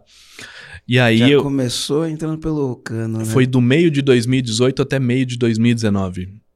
Então, daquele momento pra frente, ali na franqueadora eu tive dois investidores, eu não falei isso no começo, né? Até tem que colocar isso. Eu tive dois investidores que me incentivaram a, a começar como franquia. Então, eu, eu peguei um investimento pequeno, tá? No, no início, mas suficiente para iniciar o processo. Então, eles estão comigo até hoje, são meus sócios até hoje. E aí, a gente perdeu todo o caixa durante aquele, aquele 2018. Com seis meses da operação, acabou o caixa, cara. E aí a gente foi trabalhando com ciclo de caixa, com fluxo de caixa negativo durante 12 meses, né? Que é um desafio enorme. Eu gosto de falar que nada envelhece mais o dono de uma empresa do que falta de dinheiro. Isso é uma realidade. E aí a, a gente a gente seguiu naquele ano e eu segui procurando novos investidores. Falei, cara, eu vou fazer rodada de, de liquidez, né? Para eu pegar um capital para eu fazer fluxo novamente, para continuar seguindo. E fui batendo em todas as holdings de franquia do país, do país, né? Mandando e-mail para todo mundo e como a DRE estava ruim por causa do fluxo, etc. É não, né? Eu não. É não. Não, não, não, não, não, não. Todo mundo, eu posso falar com propriedade. 99,9%, né? Me disse não em dois, dos franqueadores do Brasil, das holdings de franquia do Brasil, em 2018 para 2019. E eu, se eu tivesse no lugar na época, também Falava diria não. É, É, porque qu- quando você, quando você olha um DRE que não dá margem, quando você olha um fluxo de caixa que é negativo, e tem muito dono de empresa que não sabe nem o que é o DRE, nem o que é o DFC, né? O DRE ele vai mostrar qual que é o teu lucro. O DFC ele vai mostrar entre outras fluxo. coisas, o teu ciclo financeiro. Então, se você tem um ciclo financeiro muito longo, ou seja, o teu fluxo de caixa é negativo, as pessoas confundem um ciclo financeiro longo com fluxo de caixa negativo, né? É, o que que é um ciclo financeiro longo? O dinheiro sai e demora para voltar. Isso é um, um ciclo financeiro longo. Se o teu ciclo financeiro é longo, o teu fluxo de caixa é negativo, porque o dinheiro sai primeiro para entrar depois, então você está sempre com fluxo de caixa negativo. Exato. Nessa época nós tínhamos 10 franquias vendidas e 6 abertas, né?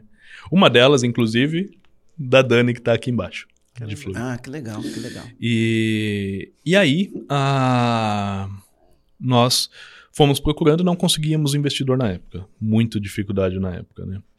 E aí a gente foi onde a gente teve uma, uma mão de Deus ali, né? Nos 45 do segundo. Eu falo 45 do segundo, Marcelo, porque eu não aguentaria mais dois meses naquela situação no estágio em que estávamos, né? Já tava pensando em desistir. Já tava, já tava duvidando de mim, já tava com o emocional já abatido, já não Cara. tava suportando mais aquele processo. De- de- deixa eu te fazer uma pergunta, porque eu já fiz essa pergunta para muitos empresários e eu já fiz isso, né? É, De sentar na calçada.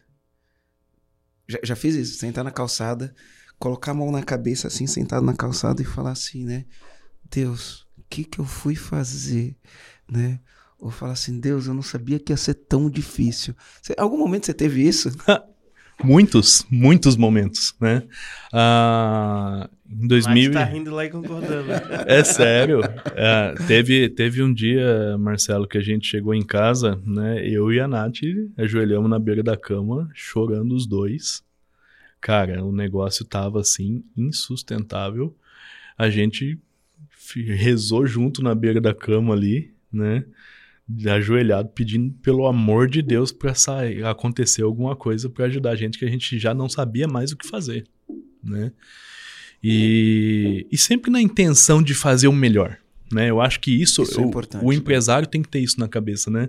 Sempre na intenção de dar o seu melhor, de entregar o seu melhor, de não prejudicar ninguém, né? De não debitar ninguém, nada, nem emocionalmente, nem financeiramente, nem pessoalmente, nada. Sempre com o propósito de crédito na cabeça. Eu preciso dar o meu melhor, eu preciso acreditar algo na vida da pessoa e não é só dinheiro que eu tô falando.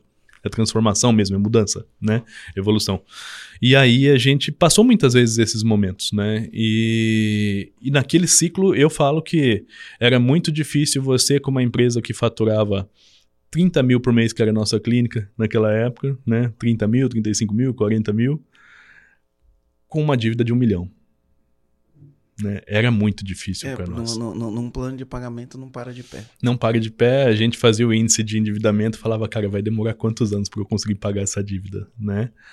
E, e aí a gente a gente não parava em pé. Aquilo não tinha explicação para nós. A gente eu virava para Nath e falava, Nath, não vai ter como escapar, porque é tá muito distante o nosso fluxo de caixa, nosso nosso geração de receita perto do endividamento do- de tudo isso que aconteceu aqui, né? E ao mesmo tempo a gente tinha franqueado, operando em validação, né? A gente tinha a nossa vida pessoal que estava desabando naquela época. A única coisa que a gente teve de força ali foi um e o outro que se apegou e falou: "Cara, a gente não vai cair. Se eu tiver caindo, você me puxa, se você tiver caindo, eu te puxo". A gente vai até o último minuto, né? Primeiro a entrar e último a sair. Sou o primeiro a entrar e o último a sair. Se desabar, desaba comigo dentro, né? Não sei bem o que é isso. Eu chegava às sete da manhã, saía uma da manhã. Era Eu- isso. eu- e de segunda a segunda, cara. Surreal. Das sete da manhã a uma da manhã. É surreal. E aí a gente, naquele momento, a gente encontrou um sócio, que é o Léo Castelo, né, em 2019, que a gente fechou o nosso negócio, a gente conseguiu chegar num acordo para sermos sócios e fazer a nossa expansão, e nós curamos todos os problemas de endividamento Vendendo com franquia, vendas, com vendas Com de vendas. franquia. né? Ah, É, eu, eu, eu sempre falo para as pessoas tomarem cuidado, né? Porque a gente fala assim, né? Se você não vende, você não faz gestão, né? E aí a gente fala também, tá com problema, vende que passa. Eu, eu, eu por ter um, um olhar financeiro, né? Por ter um olhar financeiro, eu tenho um grande amigo meu que fala isso. Tá com problema, vende que passa. Por ter um olhar financeiro, eu falo, toma cuidado. Depende. né? Depende. Se teu ciclo financeiro é muito longo, você vender, você aumenta a tua dívida, porque ciclo financeiro longo significa fluxo de caixa negativo. Então, se você tem ciclo financeiro longo e está vendendo muito, teu fluxo de caixa está mais negativo ainda, o rombo aumenta. Mas enfim, isso é aula de finanças, é uma outra, Tem uma podcast outra falando aula. É, é, isso, tem né? podcast falando. Não sei o número do podcast, Pode entrar aqui ou aqui. para quem estiver vendo no YouTube, quem né? vendo quem estiver no YouTube. É. Aham. Beleza. E assim, deixando muito claro, quando eu falo que a gente curou os problemas com venda de franquia, a gente usou a taxa, a parte Da da, taxa, para saldar o Não que a o gente tinha que royalties, saldar. né? Não era os royalties. Não Porque a, a- taxa ela é uma injeção alta de capital no, Isso. no momento zero, né? Exato. Então, é, volta naquela separação que a gente conversou. É, o ciclo financeiro é bom, né? Porque aí o ciclo financeiro é curto, cara comprou a taxa de franquia, ele pagou. Ciclo financeiro zero. Exato. Você não gastou nada com ele ainda. Exato. Né? Ele já pagou. aí então você tem um ciclo financeiro curto na taxa de franquia, né? E você demora para entregar isso daí. Teoricamente, você já entregou quando você entregou os manuais. né? Você vai é entregar isso ao longo de 90 dias. É. Né? Ao longo de 90 dias, mas é uma coisa que já está estruturada. Né? Você já investiu naquela estrutura pronta. Então, teoricamente, você teria mais custos com a, a parte de estruturação de know-how se você for criar mais coisas. Né? Aquele mínimo você já tem. Então, você consegue pegar a taxa naquele momento zero e transformar em mais taxa, em mais crescimento, em mais implantação, mais royalties, mais fundos de publicidade, mais vendas de produto, né? E a coisa vai, a roda vai começando a girar. Aí eu falo para você que o ideal, o número que você, como franqueador, começa a enxergar um oceano azul, né? É de 75 unidades em operação à frente, a depender de se você está em aceleração ou não. Porque se você está em aceleração, você precisa alavancar né, a sua estrutura. Você precisa estar à frente do tempo para su suportar o processo de aceleração. Principalmente na tecnologia, nos sistemas, né? no atendimento, na, na educação, né? Uhum. Tá, Caio, mas aí a gente tá falando 2019, né? Então, eu lembro quando eu conversei contigo em 2019, que você tava nesse processo, tinha acertado com o Léo, eu lembro que você tava fazendo no primeiro mês que ia vender 10 ou 12 franquias. Então, você tinha 10 unidades, fechou a parceria com esse novo sócio e começou a alavancar. Beleza, passamos pelos problemas, começou a entrar Vou- dinheiro. Como é que foi essa fase do De- crescimento? an- antes de você falar a fase de crescimento, vamos explicar o, o que foi a parceria com o Léo, porque nem todo mundo conhece a 300 Franchise, apesar da gente já ter feito um podcast com o Léo, né? Porque o, o, o franqueador, eu vou deixar o Caio explicar, mas o franqueador ele pode ir pelas próprias pernas. Não foi a opção de expansão do, do Caio. O Caio ele fez uma sociedade com o Léo Castelo, explica essa sociedade só para quem está ouvindo a gente entender. Perfeito. Ah, nós fomos com as nossas próprias pernas no primeiro ano e vimos quanto faríamos. Né? E o alvo sempre foi ser o primeiro do Brasil, o, mai- o maior e o melhor. Né? Sempre falávamos isso. So- seremos o- os maiores e os melhores, os mais tops do mercado. E a gente colocou isso até 2021, Marcelo. Quando rodou 2018, foi 10. Falei, cara, temos um problema no plano. né? E aí a gente pegou e falou assim: ó, temos que buscar uma aceleração, né? Alguém que nos ajude com o know-how de venda de franquia, A competência de vender a franquia. competência de vender franquia. Porque qual era o desafio? Conseguir o lead de franquia. Eu gastei muito dinheiro do meu início buscando o lead de franquia. Né? O investidor no Facebook e no Insta. O cara que quer comprar um negócio. Que é um lead caro. Relativamente caro. E Se aí... o nosso lead é caro, imagino de vocês. É, relativamente caro, né? Sem falar de ROI de nada, relativamente caro por questão de investimento, de capital. E aí a gente a gente buscou e aí o Léo tava abrindo a 300 Franchising, existia uma marca ali no início, A dele, a Covile. existia dele e uma nova marca que ele tinha prospectado naquele momento para começar a aceleradora, Qual que foi? a que era? Calzum, Ah, não. Calzum. Calzum. Calzum Calzum. do Bruno. O- a Calzum, ela concorre, concorre com uma daqui de Florianópolis, né? Calzone. Que é a Mini Isso. E a Calzone. Massa é. Viva, né? E aí, e aí a Calzum tinha acabado de começar. Estava há um mês com eles e tinham vendido acho que 12 ou 15 contratos. E aí eu fui a gente foi a segunda marca, né, a entrar com a 300, que é uma a 300 faz a expansão porque eles têm o know-how da venda da franquia, né? E nós fazemos a operação. Então nós ficamos com o franqueado durante a jornada e eles prospectam o investidor para nós, fazem o aceite, fazem a, a entrevista, né? Fazem todo o processo da venda, identificação da capacidade do franqueado e dele ser seu franqueado. E nós aceitamos ou não esse franqueado dentro da operação depois do, do trabalho deles ainda, né? Inclusive já rejeitei muita gente nesse processo, né? Tem uma taxa E de conversão aí? Não posso falar. Não pode? Legal. é, tem uma coisa que ele não pode falar, mas tem uma coisa que eu posso falar, que eu sei, tá? Pra quem pretende é, abrir franquia. É, é- é um, é um pequeno detalhe que faz a diferença na conversão, né? É um pequeno detalhe que faz a diferença na conversão. É assim, ó, gerar o lead para quem para quem não sabe o que é lead, né, é você gerar o contato do, da pessoa interessada. A pessoa te dá o contato dela de uma maneira que você consiga falar com ela, marcar uma visita, enfim, agendar uma conversa. Esse é o lead. Gerar o lead, ele é muito caro. E muitas vezes o que, que a gente faz para gerar o lead no digital? A gente tem uma landing page ou página de captura onde tem uma informação e fala: deixa seu contato ou ligue. Aí a pessoa ou liga ou deixa o contato. As estatísticas dizem que se você ligar em até duas horas, 75% das franquias são fechadas. Isso foi o Léo que me falou. Tá? são fechadas. É, é, mas isso é um, é um indicador. Lá nos Estados Unidos, no Brasil não sei o indicador, mas lá nos Estados Unidos é isso. São fechadas quando a pessoa deixa o lead e você liga para ela em até duas horas.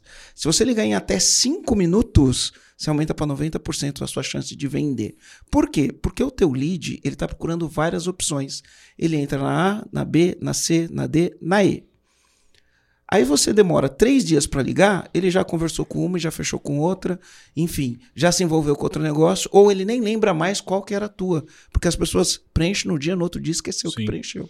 Né? Então, se você quiser aumentar o teu ROI, tem que ficar muito ligado nisso. O cara deixou o contato, é duas horas no máximo, tem que entrar em contato. Para isso precisa estrutura, tecnologia. Muita, e precisa o de tem gente, bastante né? estratégia para isso. É. Tem, e assim, se você demora realmente para abordar esse candidato, ele já vai vir com todas as objeções criadas pelos outros. Uhum. Né? Então você vai ter uma conversão muito mais difícil, muito mais reduzida desse cara que já está uh, ah, sugestionado a questionar coisas que talvez nem sejam problemas do seu negócio. Então, esse é um desafio. Quanto mais rápido você aborda o lead, principalmente o de franquia, que é um cara mais analítico, né? Mais rápido você converte. Menos objeções você vai encontrar de frente. Isso é, isso é importante. Uh, voltando, seguimos a nossa expansão com a 300, né, que é a 300 Franchising, e nós começamos um trabalho. Durante os dois primeiros meses, um trabalho de formação de time, um trabalho da gente treinar o time de vendas, nosso modelo de negócio, os prós, né, onde a gente era diferencial, onde a gente não era diferencial. Né? Onde a gente tinha que desenvolver, deixamos tudo muito claro, e a nossa expansão hum, começou a vender mesmo em setembro. Vocês trabalharam com. Vocês trabalham com ICP, que é perfil do cliente ideal, ou vocês trabalham com persona? Persona. Persona, legal. Tá?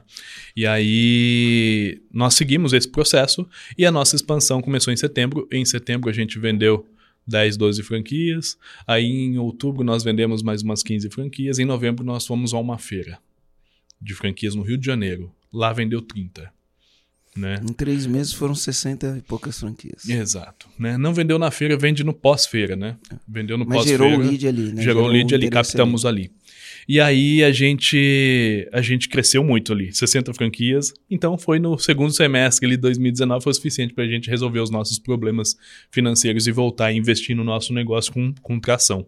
Parceiro estratégico. Então, o comando, né? Às vezes o empreendedor ele não quer dividir, né? Ele quer ir sozinho. E muitas vezes dividir significa multiplicar. Porque às vezes sozinho ele conseguia 10 por ano.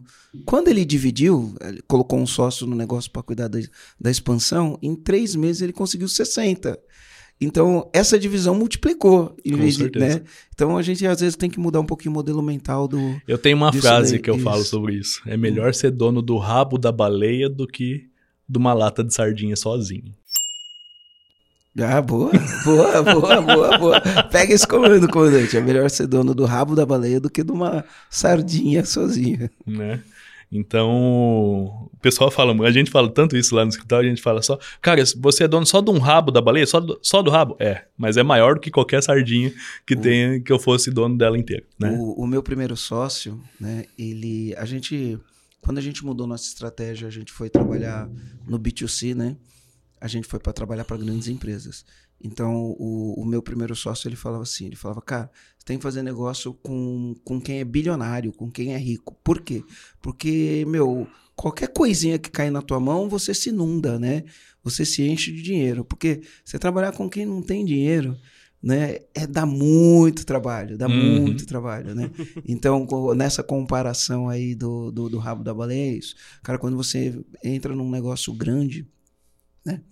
é, as suas chances elas são potencializadas é, muito mais do que você fazer nada contra, né? Só um modelo mental, Sim. né? Então é um bom pensamento para ter também. Ali naquele momento que a gente vendeu essas franquias no segundo semestre né, de 2019, a gente já viu que conseguiria as 300 unidades até 2021. 2021. Né? Então a gente já. Aí a gente foi pesquisou o mercado, nossos concorrentes não estavam se movimentando tanto. Falei, estamos num belo cenário. Né? E aí a gente decidiu ser muito agressivo no investimento de expansão daquele momento. Isso foi no dezembro de 2019. Começamos Março. a inaugurar as franquias. Né? Chegou a pandemia, Marcelo. Quando deu o lockdown, o primeiro, fazia uma semana que a gente tinha inaugurado 30 clínicas. Acabado de abrir as portas. E aí? Gestão de crise. Faz o quê? Como é que eu vendo sem entregar? Porque o meu não é produto, o meu é serviço, né? Daquele Eu- momento... Eu fiz live explicando como fazer Eu isso na lembro, época. Eu lembro, assisti, pô. É. Assisti, cara, todos os seus podcasts eu assisti naquela fase. E aí, e aí o que que aconteceu?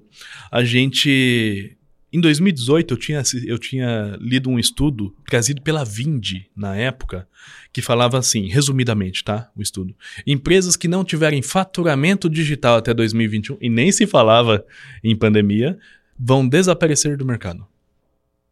Se não fizerem até 2021 um faturamento digital. Naquele momento, eu falei, cara, como é que eu faço para fazer faturamento digital entregando serviço de estética? Aí eu procurei um parceiro que era emitia link pra gente pagar lá em 2018 já, né? Eu fiz uma mentoria na época com o Shiba do China Box, que tava no Shark Tank na época, o Antes do Shiba acidente, né? antes do acidente. Cara, foi quatro meses antes do acidente que eu fiz a, eu fiz a mentoria com o Shiba. E aí, ah, o Shiba falou, cara, vai atrás desses caras aqui. E me deu o nome da empresa, né? E aí a gente, a gente foi lá, fechamos o negócio e começamos a vender. Quando chegou a pandemia, 40%, quase 50% do meu faturamento já era digital. Eu falei, cara, a gente vai virar 100% pro digital, né? E vou falar pros franqueados fazerem isso também. E aí a gente orientou, treinou os franqueados, todo mundo começou a vender digital e uma estratégia de comercial que era o quê? Reduz o custo, vamos ali quase na margem zero, Senta no Né? caixa, né? senta no caixa e vende, entrega depois, e aí a gente recupera essa margem na segunda venda para esse cliente. Nós tínhamos já o dado que o nosso cliente comprava mais de duas vezes. Então, eu tinha, eu tinha informação suficiente para saber como eu faria e como eu ia me recuperar depois. Começamos a fazer, Marcelo. Só que assim, a gente vendia um pacote de depilação, você entende assim.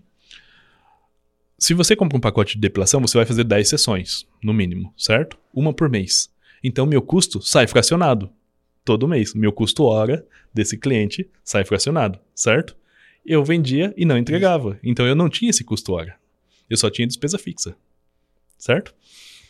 Então, minha margem Foi lá em cima. lá em cima. É, é um passivo para cuidar depois. É né? um passivo futuro. Mas nesse momento, É sobrevivência é o que importa. caixa imediato. Caixa de zero. Sabe, eu, eu vou- vou fazer uma pausa aqui, né? De novo, as pessoas vão falar que eu atrapalho os comandantes que vêm aqui. né? Ah, quando começou a pandemia, eu fiz várias lives, eu fazia live todo dia, fiz live com os meus concorrentes, chamava meus concorrentes. Na verdade, a gente fala que é concorrente, mas no, no final do dia todo mundo é amigo de todo mundo, né? Todo mundo se conhece. Não amigo de, mas todo mundo se conhece, né? A gente não é inimigo. Sim. Não somos oponentes. É, concorrente não quer dizer que é inimigo, né? No, no, no negócio, cada um está conquistando seu espaço. Quem conquistar mais espaço se dá melhor, né? Mas no pessoal, não somos inimigos. A gente conversa, troca ideia e até viaja junto, né? No, no pessoal. E aí eu chamei eles tudo, a gente fez várias lives. E uma das coisas que eu falava, principalmente para quem vendia serviço, salão de cabeleireiro, clínica de estética, eu falava assim: vende voucher. Né? O que, que era o voucher? O voucher era o seguinte: ó, esse voucher te dá direito a 10 sessões. Normalmente isso aqui custa 50, né? E você vai comprar agora por 25 e quando a pandemia acabar você pode fazer. Perfeito. E aí eu falei isso, né? Teve gente que fez e arrebentou A gente fez. de vender. Teve gente que me xingou na internet. Ah, porque depois quando for para ter para entregar, vou entregar pela metade do preço, não vou ter horário para atender outras pessoas e Sabe? A pessoa não pensa em resolver o problema agora. Eu falava assim quando começou a pandemia. O mais importante é pensa o seguinte: a gente vai passar por um rio. Eu preciso de uma ponte. Né? Eu tenho que atravessar a ponte e chegar do outro lado da ponte. Se eu não chegar do outro lado da ponte, eu vou morrer no rio. Uhum. E aí os caras vi- vinham com isso e falavam, cara, pensa em chegar do outro lado da ponte. Depois de chegar do outro lado da ponte, é outro problema que você vai ter que resolver. Agora, você tem que vender para chegar do outro lado da ponte. E aí teve muita gente que fez e o negócio cresceu 300%. E teve gente que ficou com as crenças limitantes, me xingou, falou que ah, essa é a solução mágica que você dá. E não fez nada, né? Enfim, Morreu no caminho. né? Morreu no caminho, morreu no caminho. Tem empresário que se apega ao problema e ele cultiva o problema. Pra ter algo pra culpar. Isso é um problema gigantesco, porque é isso que mata a empresa. Né? Problema, você vai de frente e mata. Né? Você não fica crescendo Enfrenta, com né? ele, né? Você não senta ele no teu colo e fala, fica aqui até você ficar do meu tamanho, né? Problema você enfrenta. Então, a gente encontrou essa barreira de mentalidade naquela Os franqueados, fase. né? Teve franqueado que não queria. não Se recusava. Não, não vai fechar pra mim, a conta não fecha. Eu falo, cara, o, o problema é grande, é mercadológico, não tem nada a ver com a mais top. É um lockdown. Nós precisamos entrar no modo de se manter vivos. E isso agora, a estratégia é essa e ela vai funcionar, porque a conta vai fechar agora. Lá na frente é outra estratégia. Né? E aí a gente começou a fazer. O que, que aconteceu? Foi isso, foi isso. E uma outra coisa que a gente fez, que foi assim: isso sustentou o nosso negócio e mostrou que ele era a prova de lockdown. Os nossos franqueados ganhando dinheiro de porta fechada. Né? Isso foi um negócio surreal. E isso muito por causa da venda digital. E o outro foi montar um modelo de negócio para quem foi demitido naquele momento. Duas estratégias. Duas estratégias. Eu tenho como vender o serviço e eu tenho como vender no- um novo modelo de franquia voltado para você que perdeu o emprego e não quer mais ser colaborador de ninguém, quer empreender, né? E aí a gente vendeu naquele momento, né, naquele durante um ano, é, esse modelo se tornou 75% das novas franquias. Foi ele que vendeu assim e a gente criou um modelo que era para ser uma coisa assim, ó, a gente, eu liguei para um, um dono de indústria de tecnologia e falei, cara, eu preciso, sabe os equipamentos que você me vende? Ele falou, sei, eu falei, cara, eu preciso de um equipamento que cabe numa mochila. Porque eu quero colocar um modelo de franquia no mercado que as pessoas atendam na casa do cliente. O home care, né? E aí ele, ele gostou e tal, eu tô desenvolvendo algo aqui assim, deixa eu dar uma olhada e tal. E ele conseguiu desenvolver isso muito rápido. E ficou mais barato o equipamento ainda. E aí a gente montou uma franquia home care. Vendemos ali meia dúzia dessa franquia. Esse pessoal que entrou falou: Cara, mas eu queria ter uma salinha igual vocês tinham no começo. Pode? Eu. Pode. Fez uma segunda venda pro mesmo cliente. É, pode. Ai, cara, mas eu queria um negócio mais um formatinho clínica, mas com esse aparelho, eu quero duas salas, igual vocês fizeram. Pode. Pode. Não vejo problema. Que foi o que a gente fez, né? E aí a gente adequou esse modelo a uma clínica pequena. Que podia estar em centro comercial, podia ser store in store, podia ser um negócio dentro de outro negócio, né? Dentro de uma academia, por exemplo. Podia ser uma várias, tinha uma flexibilidade diante da, da pandemia. Arrebentou de vender arrebentou de vender. E foi ele que nos deu atração para a gente chegar às 300 unidades. Foi essas, foram essas duas estratégias que colocaram a gente na liderança do mercado. E depois a gente veio com uma coisa chamada plano de carreira do negócio. Que é o quê? Você compra um modelo pequeno, esse modelo não pode continuar pequeno. Ele para de pé e você vai, vai, vai desenvolver Você vai investir novamente. E aí Isso. você vai investindo tudo que dá e aí você muda para um modelo maior que é o que vai te dar Isso. a, a e hoje tranquilidade. estamos com quantas? 400 e? 435 vendidas. 435 vendidas. 435 vendidas. Caramba, é bastante E venda. já Olha. abrimos mais de 200 operações. É, olha, olha que Inclusive legal. na Angola. Inclusive, é, vocês estão fora do Brasil também, né? Estamos. Incrível, é incrível. É, uma coisa interessante que eu falo é, é, Eu falei bastante isso, né, quando entrou a pandemia. Falei, cara, cata uma folha de papel, faz um risco no meio. Do lado esquerdo você escreve ameaças, do lado direito você escreve oportunidades. Perfeito. Põe todas as ameaças, escreve todas, todas, todas, todas, todas, todas. E depois você escreve todas as oportunidades. Para cada ameaça, você dá um jeito de mitigar o risco. Para cada op- oportunidade, você dá um jeito de aproveitar a oportunidade, né? Sim. Então, às vezes, às vezes as pessoas focam só no lado esquerdo. Focam só nas ameaças. E é lógico, Uhum. você tem que olhar na ameaça e mitigar a ameaça. Mas tem que olhar para a oportunidade, ter um plano de ação para aproveitar a oportunidade. E isso vai existir em qualquer crise. Qualquer crise. Não importa o segmento, não importa a cidade que você está. Porque as pessoas falam, ah, Marcelo, mas no meu negócio é diferente. Não importa o segmento, não importa a cidade. Ah, Marcelo, mas da minha cidade é diferente. Não importa o segmento, não importa a cidade que você está. Traça uma risca no meio, coloca todas as ameaças, mitiga as ameaças, um plano para resolver a ameaça, né? Isso é jogar na defesa. Senta no caixa e depois olha para as oportunidades, meu, e jogar no ataque. E vai fazer o gol. Caio fez, Que foi o né? que o Caio fez, é duas ataque e defesa. Sim. Uma se defendeu e outra atacou e cresceu 430 unidades. E aí depois ele compôs o meio do campo ainda, ó. Uhum. Você vem para cá e daqui você vai lá para frente. Não, tem mais Sim. um monte de É. coisa aí nessa história, Marcelo, que ele tava me contando aqui. Esse cara vai ficar trilionário. É, vai dominar o mundo. Pô, cara, eu quero ter um amigo trilionário, eu, Eu não tenho nenhum. quero. Eu quero ter um amigo trilionário. Caio, quando você, quando você ficar trilionário, faça amigo do Marcelo. Ô, Caio, deixa eu te fazer duas perguntas aqui, né? Primeira, como é que tem que funcionar essa relação entre franqueador e franqueado? Como que tem que funcionar essa relação? Como é que você define isso? Como é que é o ponto de vista de cada um para dar certo? O que, que precisa fazer? Como é que é Perfeito. a relação? Ah, eu vou te falar os meus erros e acertos sobre isso, porque eles são fundamentais. Tá? Meu erro durante a expansão, que foi crucial, assim, que ele me gerou muitos problemas ali e que hoje eu consegui sanar com uma coisa muito simples, mas que eu não fiz.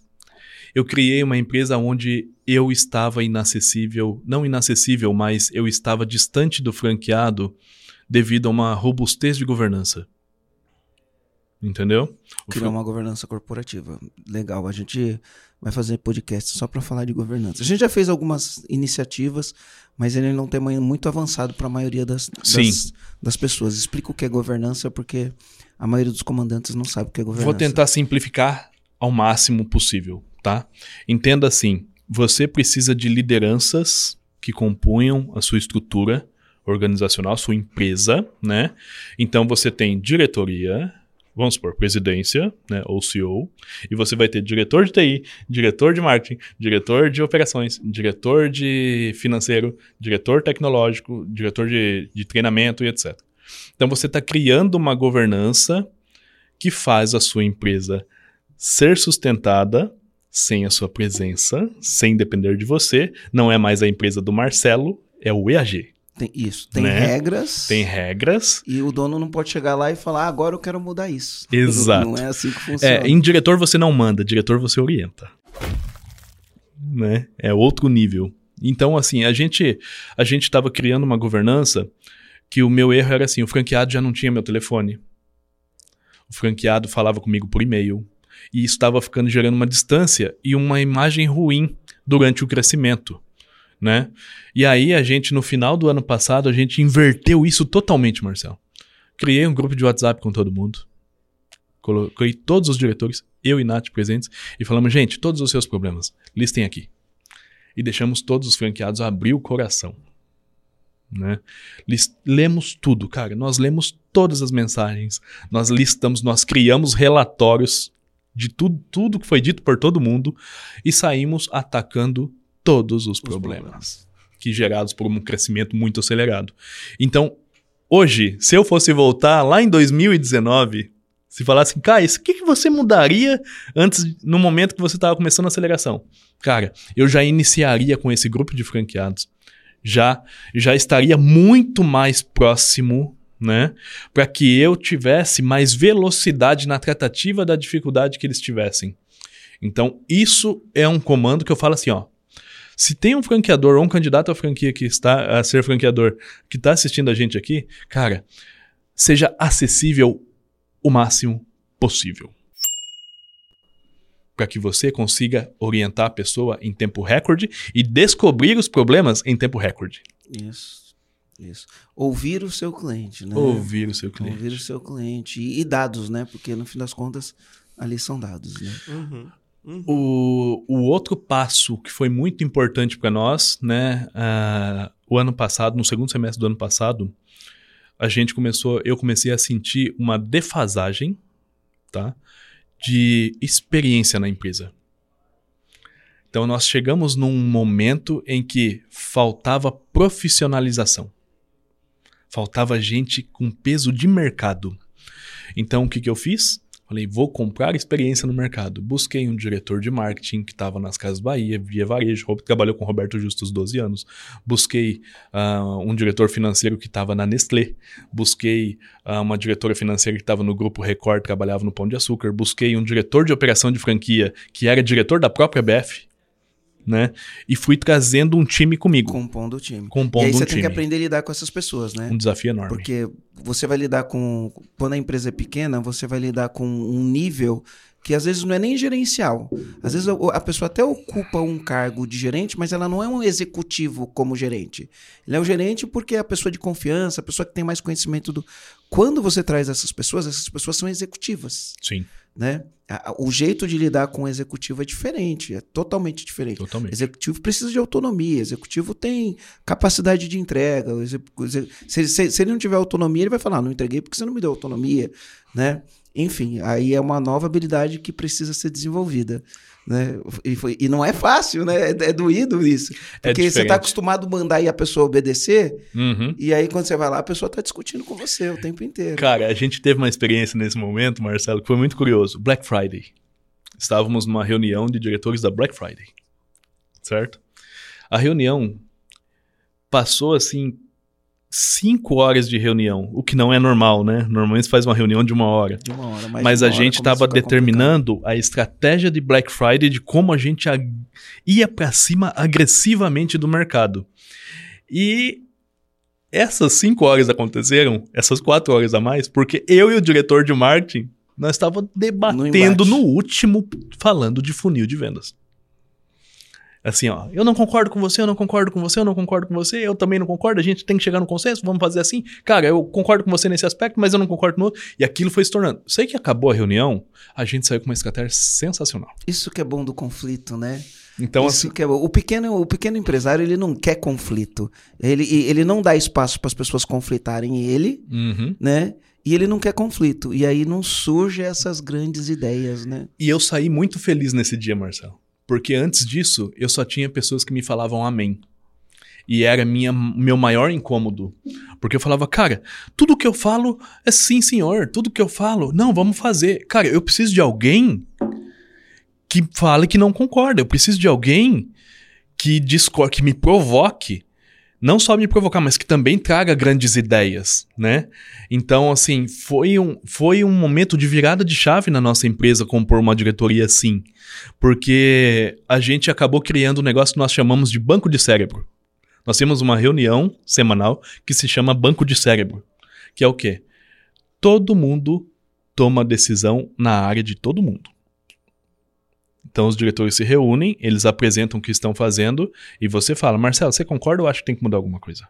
Eu não concordo com aquilo ali, eu acho que tem que mudar para ser assim. Eu não concordo ali. E aquilo vira um debate, um brainstorm muito positivo. E a gente virou muito a, a, a visão da marca em relação a isso e a relação com os franqueados. Nós fizemos um NPS no primeiro TRI, nós vamos fazer outro agora, que nós chegamos a um índice de satisfação que nós nunca tinha, nunca tinha acontecido. Né? Mas porque veio de uma estrutura de governança, de diretoria, de gente experiente que mudou muito a empresa, né? Eu tô, eu tô assim numa fase de aprendizado, né, da gestão É, de isso executivos. não vai acabar. Aí você vai crescer essa fase, você vai passar para outra. Exato. Aí você vai começar a começar com os bancos, com os fundos de investimento, Uhum. vai ter que montar um conselho, se já não montou, né? Enfim. entrar pra um. Ou vai, ter, vai entrar para o CCAI, né? Enfim. É um aprendizado que não acaba nunca. Eu queria fazer uma sugestão aqui de filme, né? Aproveitando ah, isso daí que você falou. Ah, Fome de Poder é um filme que eu sugiro que você assista. Só que é o seguinte, eu vou fazer aqui a minha observação. Assiste duas vezes. A primeira vez, assiste por entretenimento. Eu sempre faço isso. Assisto a primeira vez por entretenimento. A segunda vez, assiste com um olhar de negócios. Porque o que, que acontece no filme de no Fome de Poder? Se você assistir ele como entretenimento, você vai falar: o Rei Croc foi um filho da puta. Se você assistir como um homem de negócios, você vai olhar e vai falar: ele foi muito inteligente. Sim. Né? Então, são, são vieses diferentes. Hollywood é Hollywood. Ele faz um negócio de um jeito. Mas se você né, olhar por cima, né? Porque quando você está assistindo a primeira vez, você está envolvido com o filme, né? Você até chora. Na segunda vez, você está analisando o que está acontecendo. E aí você vai, vai, vai, vai ver toda a narrativa. Então, eu recomendo, recomendo demais isso daí. Marcelo, que história, hein? Dá para ficar contando mais umas duas horas de você história quer terminar já, João? Vai Marcelo. quebrar o barato. Passou da hora. Passou da hora, mas acho que é um dos podcasts mais longos que a gente já fez. Jura? Eu Juro. nem vi o tempo passar. Tem uma hora e cinquenta já. Eu acho que eu ficaria mais umas duas. É, então tem muito, tem, tem, tem, muito aprendizado aqui, cara. Dois, Caio. Vamos, vamos. Tem muito aprendizado aqui, muito aprendizado mesmo. Foi então, sensacional. João, antes, da, da, antes de qualquer coisa, né? Qual foi as lições, os comandos? Foram tantos os comandos, Foram né? Muitos comandos que o Caio trouxe, muitos comandos que o Caio trouxe, mas para mim é prefiro ficar com o rabo da baleia do que uma lata de sardinha inteira para mim só. Legal. Uh, eu tive um comando aqui, né? É, quanto maior o teu sonho, mais importante seu time. A última narrativa que você trouxe, né? Se você sonha grande, Sim. o time é importante e aí a gente tem que é, aprender a, a, liderar um time de gente boa, né? Porque é diferente, né? Você vai liderar um time de pessoas altamente capacitadas, você tem que ter habilidade e competência para isso. Eu, eu vou falar uma coisa que eu disse na empresa uma semana atrás. Crescimento acelerado é resumido a você saber abrir mão do controle de algumas coisas. Deixe as pessoas controlarem. Você não precisa ser controlador em tudo. Né? Então, a minha experiência com diretoria executiva, com visão sistêmica ampliada, amplificada, se resume a Deixa o time trabalhar. Confia no time, né? Mas você precisa ter um time confiável. É. é. Estrutura, né? Você vê, são vários momentos. É que você aprendeu 30 anos, Caio, em 4, né? Você aprendeu 30 anos em 4. Entre começar quebrar, né? Entre aspas, Sim. quebrar, porque praticamente você quebrou, né? Se, se for analisar, você não fechou a empresa, mas em um determinado momento da vida você ajoelhou no chão e falou, quebrei, ferrou, uhum. né? Enfim, entre começar a quebrar, hum, pivotar, fazer um modelo de franquia, vir uma pandemia, uhum. né, expandir, tentar fazer sozinho, arrumar um sócio, é, foram, foram 30 anos em quatro aí, Sim. brincando. De brincando. resultados e de desafios. De é. resultados e desafios. E não acabou ainda, né, Caio? Agora tem. Tá só começando. Muitas outras coisas. O caminho pro trilhão tá, tá trilhado, mas não, não, não acabou ainda, né? Tem bastante coisa para fazer, né? Sim, sim, sim. A gente ainda está desenvolvendo muitas frentes na empresa, né? Muitas frentes. Uma delas é transformando tudo em um ecossistema de dados. Então o desafio é bem, bem grande aí e a gente tem muito trabalho pela frente. Mas sobre ecossistema de dados a gente fala em outro podcast. Você, oh, comandante. Antes, antes, antes disso. Deixa eu perguntar para eles o comando deles. Você que teve um comando, a gente falou do nosso, eu quero saber o comando de vocês. Escreve aqui no comentário do YouTube. Se você estiver no YouTube, escreve no YouTube. Qual foi o seu comando? E se você estiver escutando pelo Spotify, tira um print, vai lá no arroba Marcelo Germano EAG, arroba empresa autogerenciável no Instagram e coloca lá qual foi o seu comando, manda pra gente no direct qual foi o seu comando, que vai ser bem legal a gente entender as sacadas que vocês pegaram dessa conversinha bacana aqui. Ah, deixa eu falar outra coisa também, Fala. então. Só para ajudar a gente. Você ajuda a gente, comandante? Porque assim, ó, muitas vezes o comandante ele vai lá, ele dá um print, ele tá no carro dirigindo, né? E aí ele dá um print do painel do carro mostrando qual podcast que ele tá ouvindo. E aí ele vai lá e põe um comando, top demais, o comando que eu peguei foi esse. Aí quando chega ou para mim ou para minha equipe, eu tenho que ir lá, ver qual é o podcast. Não, não é que eu sou preguiçoso, não, tá? Não é que eu sou preguiçoso. Mas você já tá ali, facilita a minha vida.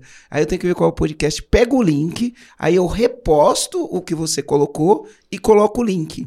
Então, se você já colocar com o link, você facilita a nossa vida, né? É, e o teu colega é porque... vai assistir, né? Você pode olhar e falar, nossa, o Marcelo é folgado, é preguiçoso. Não. Gente, quando você tem 380 mil seguidores, é direct um atrás do outro. Se você responder tudo muito rápido, você toma shadow ban.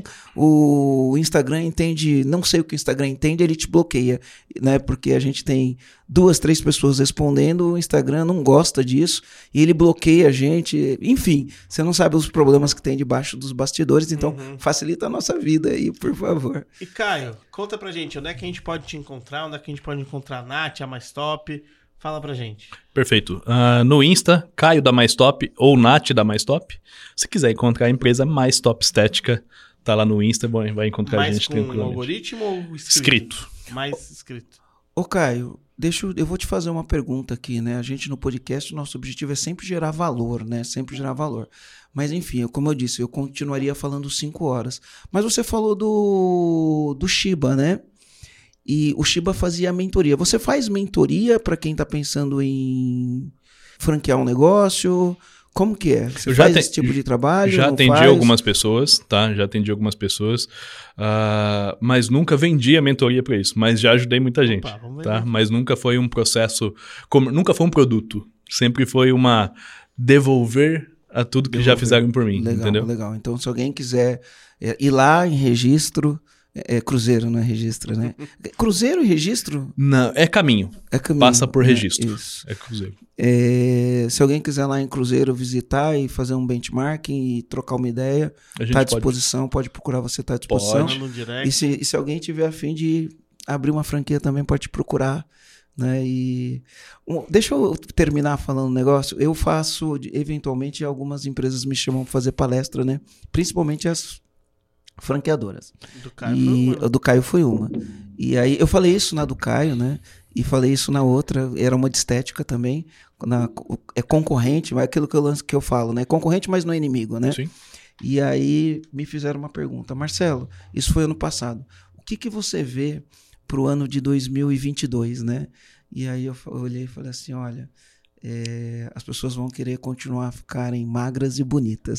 né? Não importa a crise, né? Não importa a crise, o, o desejo de continuar ficando magro e bonito, isso daí não vai acabar. Então isso por mim só já mostra que é, vai ter mercado sempre para quem está disposto a fazer um bom trabalho, está disposto a se diferenciar, principalmente na estética. Sem dúvida, sem dúvida. É um mercado muito forte, né?